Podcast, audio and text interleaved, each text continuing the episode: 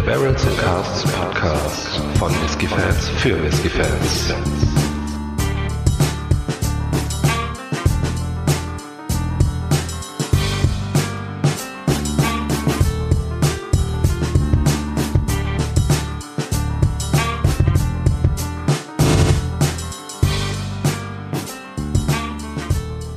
Hallo und herzlich willkommen beim Barrels and Casks Whisky Podcast.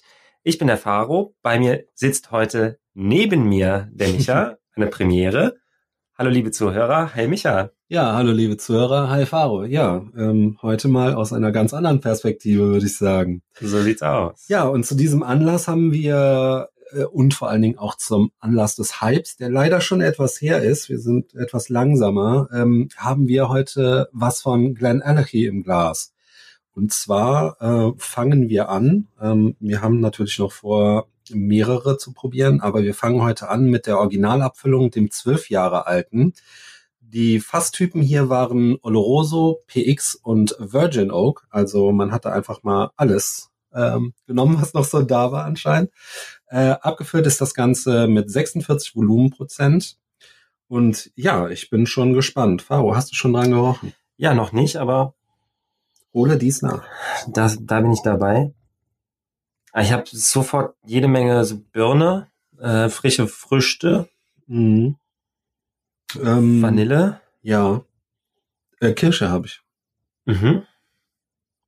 Aber diesmal nicht die äh, Mancherie-Variante, so wie wir, also die Piemont-Kirsche, sondern schon eine kräftige, saftige, süße, nicht alkoholische Mhm. Kirsche.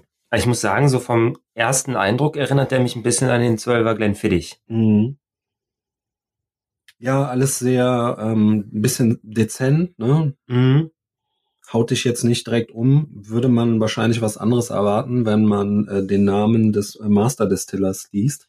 Ja, Billy Walker, Mhm. äh, um den auszusprechen. Da ähm, ja, können wir gleich noch mal ein bisschen was zu erzählen. Genau. Ja. Also hat schon eine, eine, eine Sherry-Note mit drin, aber die ist jetzt nicht zu präsent. Ja, ist ähm, schön ausgeglichen. Mhm. Ne? Also etwas, ja, etwas love, aber trotzdem ausgeglichen. Ne? Ja. Also mh, ja, jetzt kommen langsam mh, Noten von Honig. Was hältst du von Orangen? Ja, bisschen. Mhm. Leicht, leichte Nuancen von Zimt, würde ich noch sagen. Also die finde ich hier. Mhm. So ein kleines bisschen würzige Holzigkeit, aber Er versteckt sich ein bisschen hinter der Ja. Fruchtigkeit. Ne? genau, ja. ja. Ja, also wer es nicht, nicht so sehr mag, ähm, mit Eichenwürze und überhaupt Holznoten, der ist hier zumindest in der Nase, wir können ja noch nicht für den Geschmack sprechen, Mhm. aber was das angeht, hier auf jeden Fall sehr gut bedient. Genau, geht aber tendenziell eher in so eine würzige Richtung als jetzt eine, so eine so eine Tanninfracht oder so, Ja. eine Bitterkeit. Ja. Ist ja jetzt nicht so drin. Malzige Noten kommen jetzt Ja. auch so ein bisschen Mhm. durch. Mhm. Ja, ich, Alles in allem, genau, nicht überkomplex. Magst du? ja, ich würde äh, mich opfern, mein Lieber. Ja, dann leg mal los. Genau, also die Nase ist jetzt nicht überkomplex, ähm, jetzt auch nicht unangenehm, aber mal sehen, was uns im Geschmack erwartet. Ja, noch zwei, drei Worte zu Glen Allergy. Ähm, die Distillerie wurde äh, kürzlich erst verkauft und übernommen an und von Billy Walker. Ähm, Mastermind hinter Glenn Dronach, Ben Riach und auch Glenn Glassau ähm, gewesen. Und ähm, Glenn Allergy hat jetzt im Standardsortiment einen 12-jährigen, einen 18-jährigen, einen 25-jährigen Whisky und einen 10-jährigen in Fassstärke. Mhm.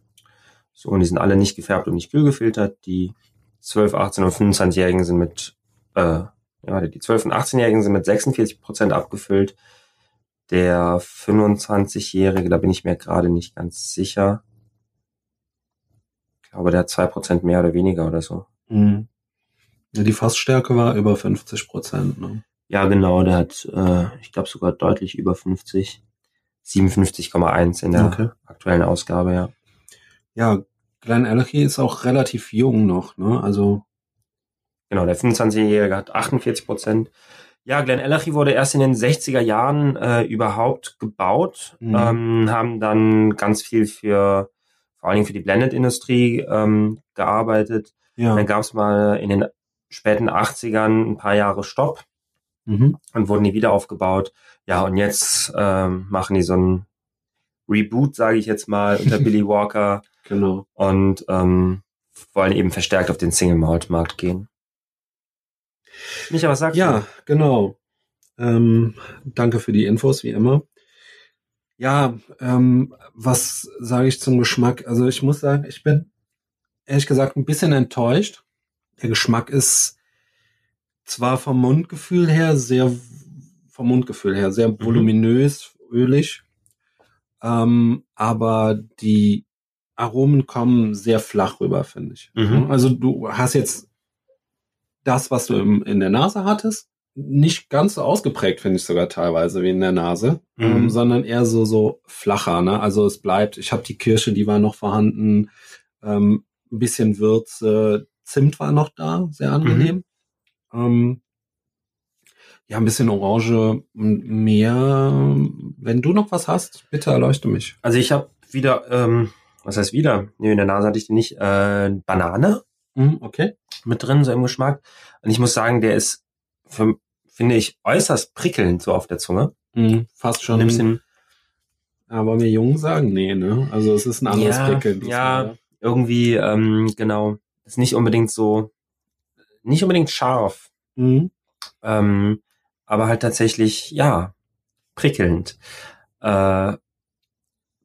Aber mit Genau. der Banane, ne, Banane Ja. äh, im Geschmack gesellt sich dazu.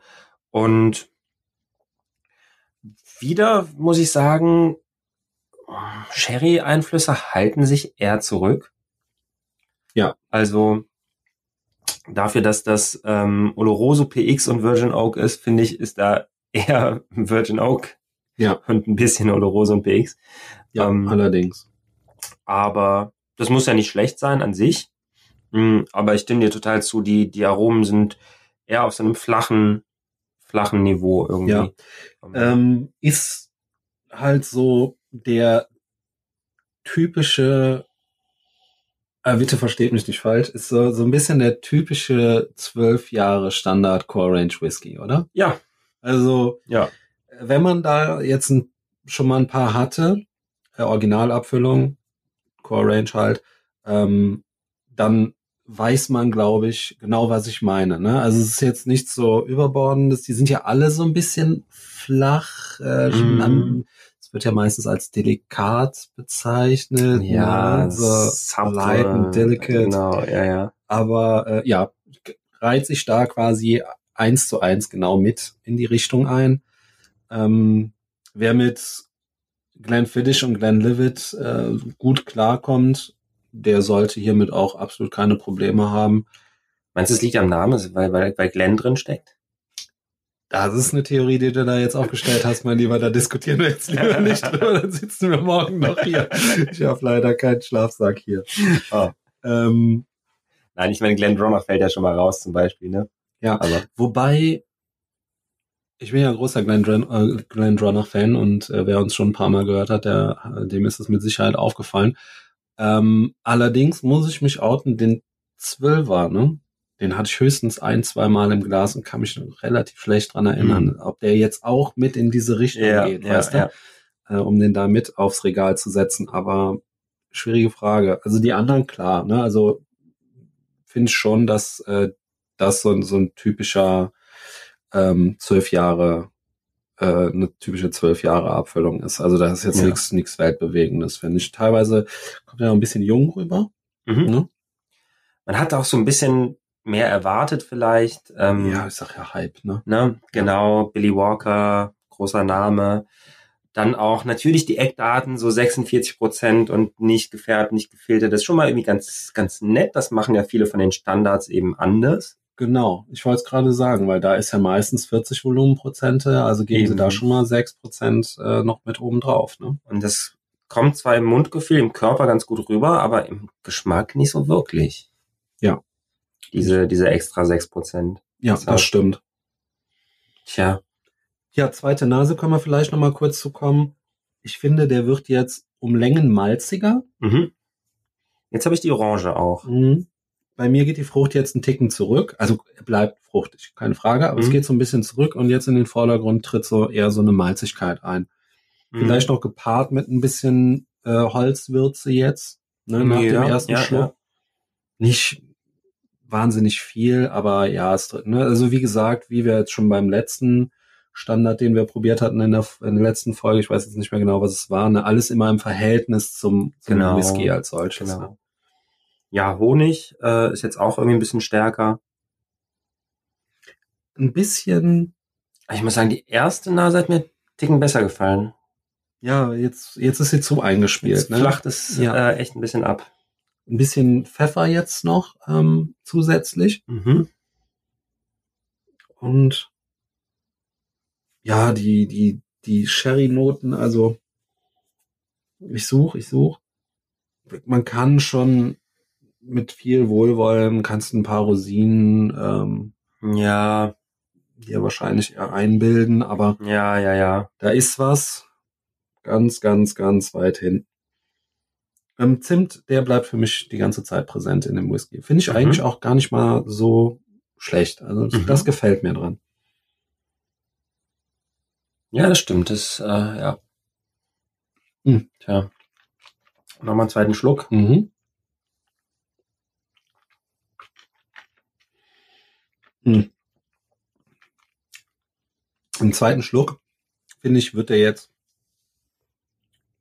oder zeigt jetzt so ein bisschen eine holzige Seite. Mhm.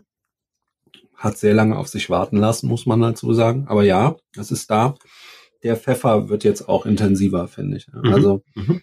das ähm, Pfefferaroma kommt jetzt relativ gut durch. Bitter ist der überhaupt nicht, finde ich. Ne? Trocken. Nee, Der bleibt wirklich. Der hat wirklich so eine Würzigkeit im, Mhm. im, Ja. im Holzanteil. Vielleicht noch mal kurz zur Farbe, was wir schon lange nicht mehr besprochen haben. Aber ähm, hier helles Gold, also der zeigt auch nicht viel Farbe, finde ich, im Glas zumindest. Ja, ja. ne? Für zwölf Jahre, ähm, zumindest teilweise in Sherryfässern. ja. Das sieht mir äh, eher nach einem, also es würde mir eher so vorkommen, als wäre das wirklich äh, Bourbon gereift. Ne? Wenn du jetzt so mal von der Farbe ausgehst und Ja, wirklich das an Farbe in dem Whisky ist. ja, ja, ja. Aber gut, er ist ja nicht gefärbt, ne? Ja, noch zwei Worte zum Abgang. Ähm, würde ich sagen, so mittellang. Hat eine, wieder diese nette, würzige ähm, Holznote mit drin. Ähm, auch ein bisschen Frucht noch. Die, wo ich finde, die sich echt schön durchzieht. Ne? also ja. so ganz so, ganz, ganz so schlecht ist er, ist er wirklich jetzt nicht. Ne? Also, aber da kommen wir gleich im, äh, im Fazit wahrscheinlich nochmal zu. genau. Fruchtigkeit, aber wie du sagst, also mhm. Ja. zieht sich schön durch. Ja, letzter Schluck. Mhm. Hm. Ja, bleibt durchgängig. Im letzten Schluck jetzt noch ein bisschen mehr Banane, Mhm. ein bisschen mehr Vanille, zeigt sich jetzt eher von der Bourbon-Seite, finde ich. Also die Sherry-Noten sind jetzt wirklich ganz verschwunden, meiner Meinung nach. Mhm. Wobei wir ja ähm, streng genommen gar keinen Bourbon-Kontakt mit dem Fass hatten vorher, ne? Mhm. Also Virgin Oak, aber da, ich meine, das ist ja quasi. Ja. Ne? Ist ja genau das. Also die, die Vanille, Honignoten und so weiter, Ja. die kommen ja aus dem, aus dem Holz und nicht unbedingt vom, vom Ja. Bourbon, der vorher drin war. Ja, stimmt. Stimmt. Mhm. Ja. Wobei er mir trotzdem total bourbonlastig vorkommt. Ja, aber das ist, weil ein Bourbon ist ja immer in Virgin Oak gereift. Mhm. Und deshalb schmeckt er halt ein bisschen wie ein Bourbon schmeckt. Also, Mhm. ne, entfernt, aber ähm, das ist irgendwie. Ja, was soll man dazu sagen, ne? Ja, netter Zwölfer. Netter Zwölfer. Was trinken wir als nächstes? ich befürchte den 18 Nein. ähm, ja, also wie gesagt, es ist ein netter Zwölfer, den würde ich jetzt nicht von der Thekenkante stoßen. Genau. Ähm, kann man auf jeden Fall gut trinken. Ist jetzt nichts Überragendes. Was den Hype angeht, dem wird er absolut gar nicht gerecht, meiner Meinung nach. Ja. Mm, aber trotzdem, ich meine, ja, ich kann es nur noch mal sagen, netter Zwölfer Punkt. So, ne? Also viel mehr. Genau, und ich glaube, mit der äh, Aussage, den würde ich nicht von der Thekenkante stoßen, hast du auch genau den, den Einsatzzweck irgendwie äh, auf den Punkt getroffen, weil ähm, ja, das ist so einer, wenn du den mal in der Kneipe zufällig hinter der Theke im Regal siehst, dann kannst du dir mal ein Glas davon bestellen, dann kriegst du den wahrscheinlich im Tumbler serviert, aber ist es halt so. Ähm, ist jetzt nichts unbedingt, was ein Must-Have in, im privaten Whisky-Regal sein muss oder, oder unbedingt, ja, auf Tastings gehört oder so. Also. Gut, du hast ähm, hier natürlich, wenn wir jetzt mal direkt zum Preis kommen ähm, oder mal rüberspringen, wenn du ihn unbedingt probieren möchtest, ne, äh, für wird jetzt wahrscheinlich so, sagen wir mal, zwischen 35 und 40 Euro. Ja, ich glaube, da liegt der. Ähm, da kannst du es auf jeden Fall mal machen. Also es ist jetzt, äh, du begehst damit keinen absolut folgenschweren Fehler. Mhm. Ich meine, wenn du Whiskys magst, die ein bisschen leichter sind ne, und nicht so voluminös, ähm, bist du hier eigentlich ganz okay dabei. Ne? Ja, also klar, also falsch machen tut man damit eigentlich Ja. nichts. Ähm, der ist jetzt auch nicht, selbst wenn er ne, jetzt bei 40 oder paar 40 sogar liegt oder so, keine Ahnung, ist der nicht über- überteuert oder so Mhm. unbedingt. Also gibt vielleicht vergleichbare für einen Fünfer weniger oder so, aber dann, naja, gut, hat man auch nicht äh, Billy Walker draufstehen. Kann sich jeder selber überlegen. Ähm, ja, ist halt ein netter Zwölfer. Ja. Ist halt ein netter Zwölfer.